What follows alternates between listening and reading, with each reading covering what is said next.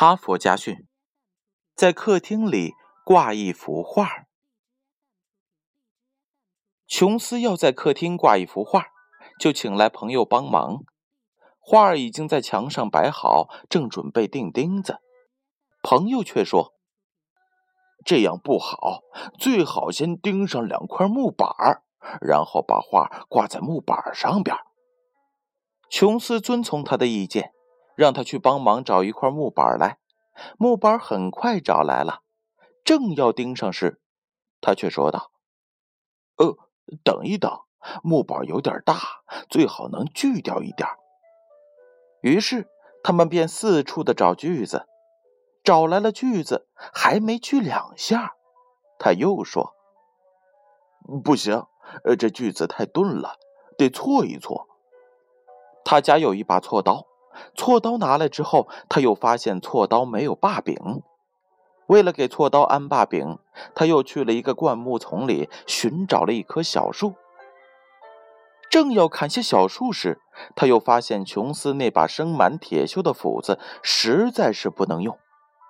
于是他又找来了磨刀石，可是为了固定住磨刀石，必须制作出一个固定木架。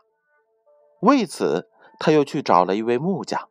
说木匠家的木架是现成的，这一走就再也没有见到他回来。当然，那幅画，琼斯还是一边一个钉子把它给钉在了墙上。下午再见到他的时候，是在街上，他正在帮木匠从商店里往外拖一台笨重的电锯，是为了做磨刀石的石架。他们得将一棵大树锯开。哇，无穷尽的事情，结果却忘了初心。故事讲完了，编后语是这样的：有好多的人，他们认为要做一件事儿，就必须得做前一件事儿；要做好前一件事儿，就又得去做更前面的一件事儿。他们逆流而上。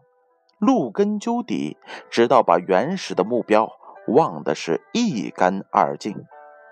这种人看似是忙忙碌碌，一副辛苦的样子，其实呢，他们是从来不知道自己在忙些什么。哈佛家训，建勋叔叔与大家共勉。